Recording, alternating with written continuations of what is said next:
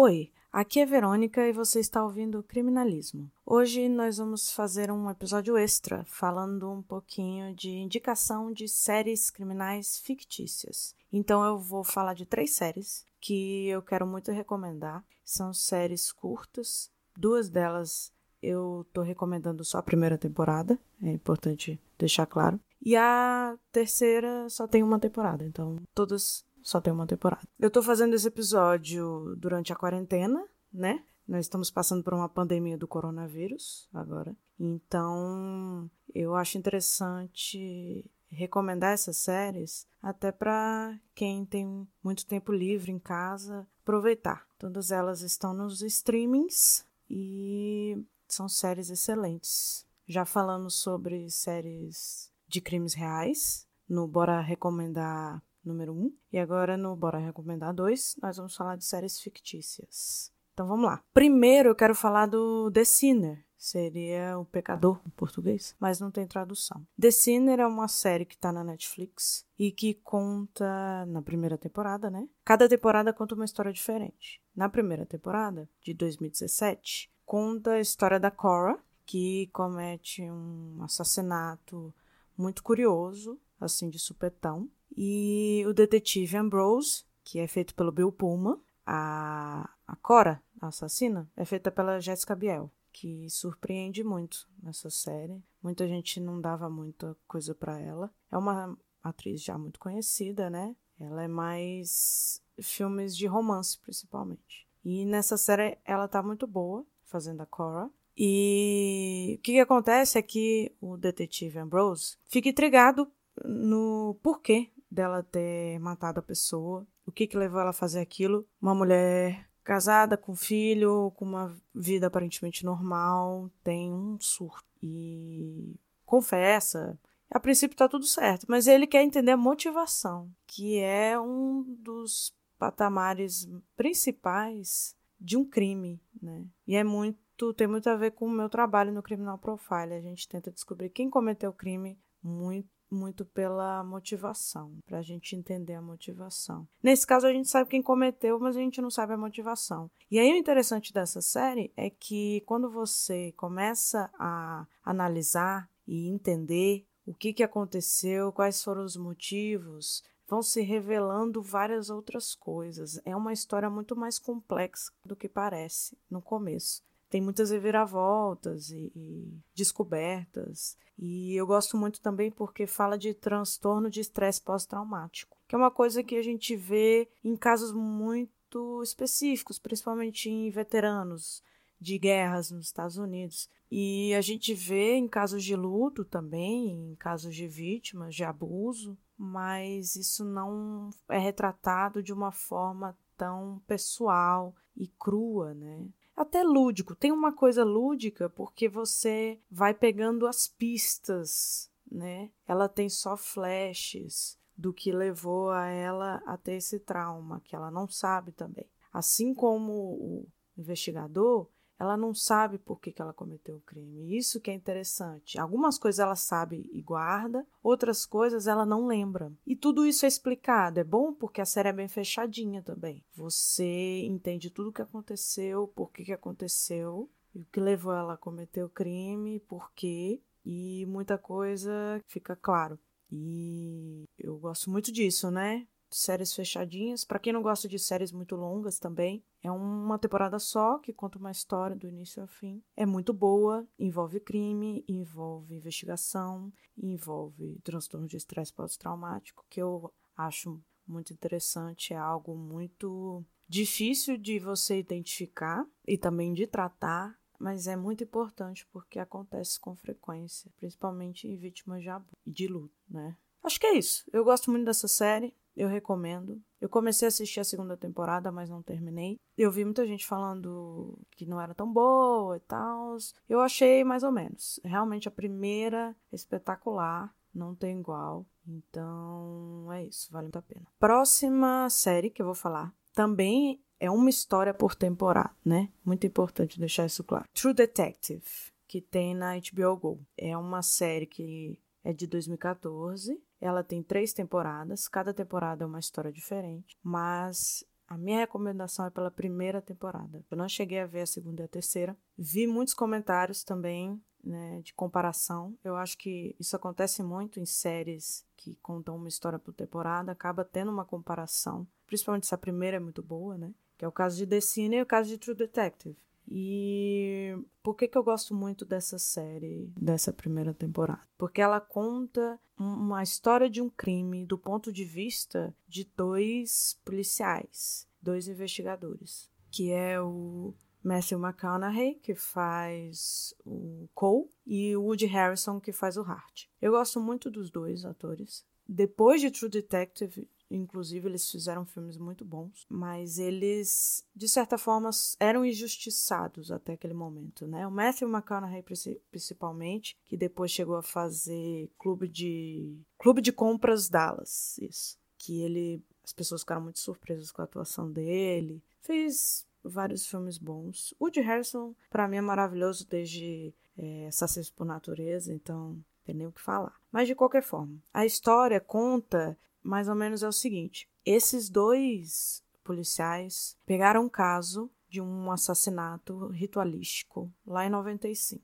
E aí, em 2012, foi descoberto que um crime parecido com esse e aí a polícia de 2012 chama eles para conversar sobre o caso de 95, para poder investigar se é a mesma pessoa, se é um copycat, um imitador, alguma coisa do tipo. E aí a partir disso começa a contar a história dele. O Cole estava três meses na polícia lá de Louisiana, que é onde o Hart fica, né? Eles se encontram, viram parceiros e eles pegam esse caso. E é, é interessante porque você já no começo já fala da possibilidade de ser um assassino em série. Então tem tudo isso, não é só o fato de mostrar o ponto de vista dos investigadores no caso, mas também de mostrar um caso bem único assim. Eu achei a história desse caso, desse assassino, muito específica, não é algo que a gente vê com frequência. Me lembra um pouco Hannibal, né? A série Hannibal, que eu vi poucos episódios e eu também não sou tão fã, por incrível que pareça.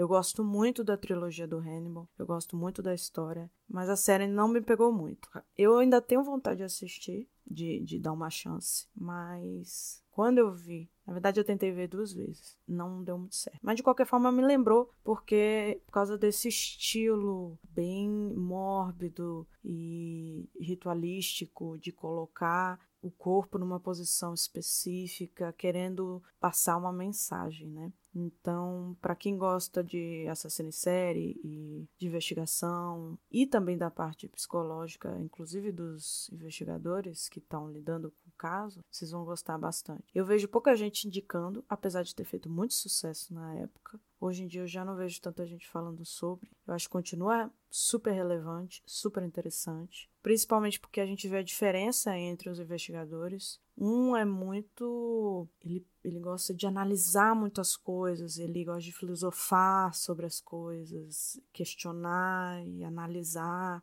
E tem um histórico de vida na polícia problemático. É uma pessoa solitária, tem um histórico de vida também triste e complicado. Já o outro já é um, um cara, a princípio, normal, que tem uma família, tem uma mulher, duas filhas, é, policial que trabalhou normalmente dentro da polícia, sem muitas histórias. Nunca tinha tirado ninguém, uma coisa mais tranquila, né? Um caminho mais tranquilo dentro da polícia. E a princípio ele é um cara comum, ele fala muito que ele é people person, né? Ele é uma pessoa que se dá bem com as pessoas, consegue conversar, que já não é o caso do outro. Mas ele também tem seus conflitos, seus problemas, e a forma como ele lida com isso é bem específica e tal. Então, os dois são diferentes, são muito diferentes. E eles não se dão muito bem, a princípio, mas eles trabalham muito bem juntos. Isso que eu acho legal. E é muito complexo. É uma série muito legal. Eu não quero falar mais para não dar spoiler, para não estragar. Acho que já falei demais, inclusive. Mas vale muito a pena. Acho importante deixar isso registrado. A terceira série é uma série que eu tô revendo agora, não terminei de rever, mas não preciso rever ela inteira para dizer que é maravilhosa, que vale muito a pena assistir. É, chama Sharp Objects. seria objetos cortantes, né, em português. Assim como True Detective seria detetive real, detetive verdadeiro, né, aquele detetive mais realista, eu acho que ele quer dizer, né, um, um, uma tradução mais livre. É, no caso de Sharp Objects, não sei por que essas três séries não têm tradução. Acho que tem alguma coisa a ver com publicidade. Dizem que hoje em dia as marcas estão tentando deixar tudo na sua língua original para manter a marca no mundo inteiro. Falam muito isso. Inclusive, isso aconteceu com a Gelequinha, que agora tem um nome, slime, essas coisas todas. Acho que tem a ver, mas não sei. A questão é Sharp Objects, que é um, uma série da HBO Go, baseada no livro da Gillian Aquela, a mesma autora do Garoto Exemplar, que escreveu o livro, ela tem vários livros, inclusive. Aqui, eu sabia que eu não ia me perdoar se eu não falasse o nome correto, então pesquisei. É Gillian Flynn. Ela escreveu Objetos Cortantes, Garoto Exemplar, Lugares Escuros, vários livros, né, relacionados com histórias de crime e tal. Os Garoto Exemplar, inclusive, é um excelente filme também, vale muito a pena.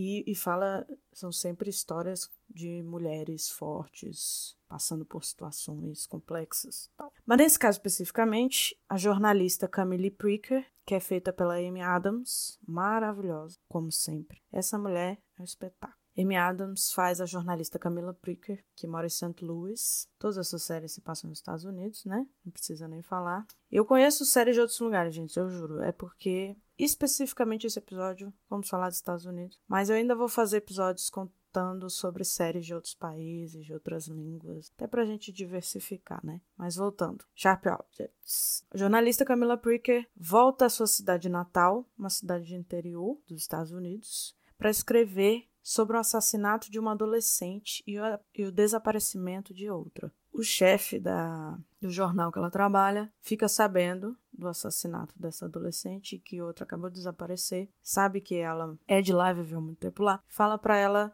voltar escrever sobre, quem sabe ela não escreve um best-seller, né? Jornalismo investigativo é algo que dá muito certo nos Estados Unidos, eu já percebi principalmente quando são histórias intrigantes. A gente vê muitos documentários e filmes sobre isso. É, Spotlight, por exemplo, é um filme excelente que envolve investigação, jornalismo investigativo. Outra recomendação. Acabo recomendando outras coisas, mas o foco aqui é nessa série. Por que, que essa série é tão interessante? Porque ela não só tem que lidar com esses crimes e com o trabalho dela de investigar e ter que lidar com uma cidade interior que as pessoas são resistentes, né? Esse tipo de trabalho investigativo que vai para a imprensa. Ela tem que lidar com esses conflitos e ela tem que lidar com conflitos internos também, conflitos com a família dela, que você vê que ela não tem uma relação tranquila com a família, e com problemas do passado. Você vê que mesmo ela saindo daquele ambiente que ela não se sentia bem, ela continua tendo conflitos, ela continua tendo problemas. Ela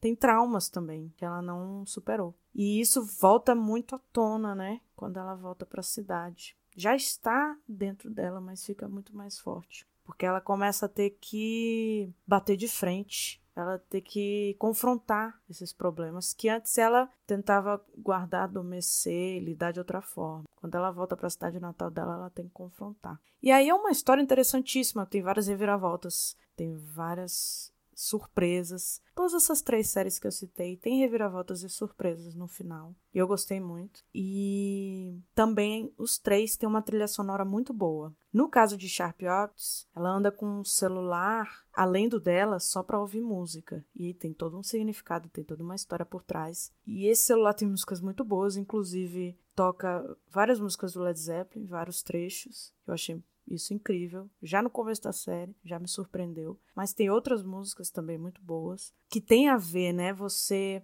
colocar a música dentro do contexto da história que diz muito sobre o que ela está passando, o que está acontecendo, tem um simbolismo. Eu acho isso maravilhoso. Conseguir fazer isso transforma a história em algo mais realista, porque a gente tem muito disso, né? A gente costuma ouvir músicas para definir o nosso humor, quando a gente tá bem, quando a gente tá mal etc. A gente tem músicas específicas para esses momentos, para as situações, quando a gente está dirigindo, quando a gente está tomando banho, quando está simplesmente trabalhando no computador, sei lá. E isso é muito bem feito nessa série, gostei muito. No caso de The Sinner também tem uma música específica que tem tudo a ver com a história e que diz muito sobre a história, que é uma música excelente, inclusive, que eu também achei muito bem construído a história da música, tem muito significado. No True Detective tem a, a música de abertura, que eu gosto muito. Eu acho que tem tudo a ver com a série. Inclusive me lembra a música de abertura de True Blood, que é uma série de vampiros e lobisomens. É uma série mais fantasiosa, apesar de ser de uma forma realista. A música de entrada também é muito boa, me lembrou. Uma coisa mais country, não sei explicar. Eu gosto muito de música, gente. Se eu for falar de música aqui,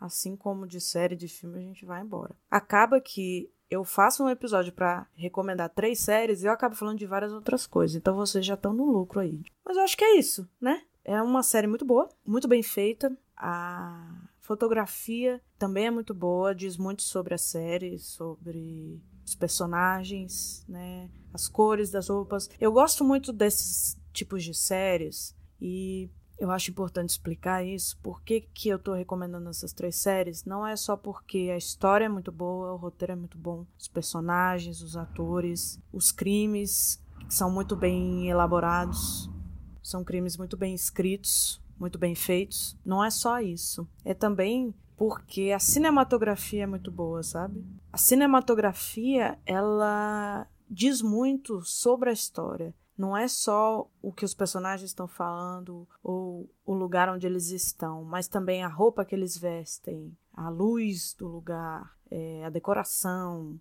o estilo, né? Essa coisa de cidade interior que mostra o tipo de trabalho que é feito, onde que esse trabalho é feito, tudo, tudo em volta da construção da história, parte visual é muito maravilhosa, é muito bem feita. No caso de Sharp Objects e de True Detective, até de The Sinner também, tem um, trabalho também muito de imaginação, de visões, não no sentido de psicose, né? Mas no sentido de a brincadeira do real com o, o irreal. Você está olhando para um lugar, você vê algo que não existe. Você sabe que não existe, mas aparece uma imagem ali que tá ali de repente some. É, é muito bom. Vale muito a pena. São séries espetaculares que eu super recomendo, que eu não vejo muita gente falando delas e foram elogiadas na época que saíram. E eu gostaria muito que vocês assistissem. Ou se vocês já assistiram, que comentem, me contem o que, que vocês acham, que tipos de séries vocês gostariam de ver aqui, que estilos de séries diferentes vocês gostariam que eu recomendasse. Eu gostaria muito de continuar esse tipo de episódio do Bora Recomendar, que eu venho aqui sozinha, falo rapidinho, recomendo rapidinho algumas coisas e pra gente conversar depois sobre. Eu acho que eu gosto dessa coisa de misturar a realidade com a ficção, até para facilitar a compreensão. Eu sempre tento dar exemplos ficcionais ou do entretenimento, porque eu acho que isso ajuda na compreensão de assuntos tão complexos, tão complicados, né? A gente tenta analisar o comportamento humano, principalmente comportamento desviante. É uma área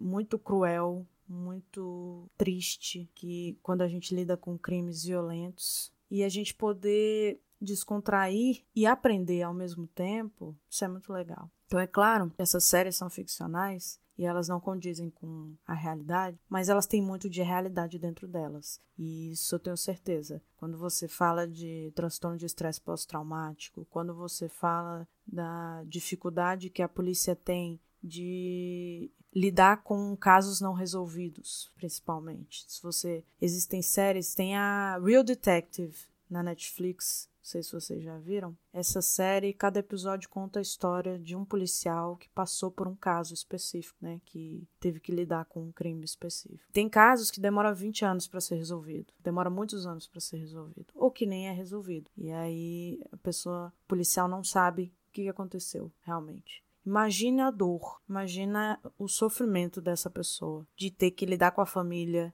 e não poder dar uma resposta. Isso é real. Pode não ser retratado de uma forma realista, mas isso acontece. E o Sharp Objects mexe com várias coisas, mexe com famílias tradicionais, conservadoras, que tem as ovelhas negras dentro, né? Isso é um problema que a gente vê com frequência de famílias muito tradicionais, muito conservadoras, que se tem alguém dentro dessa família que sai um pouco disso, ela passa por dificuldades, né? Ela não é tão conservadora, não segue as regras certinho, ela acaba tendo problemas. E nesse caso são vários problemas. A gente está lidando com uma doença específica que é muito complicada e que eu não posso falar porque é spoiler, mas a gente pode conversar depois.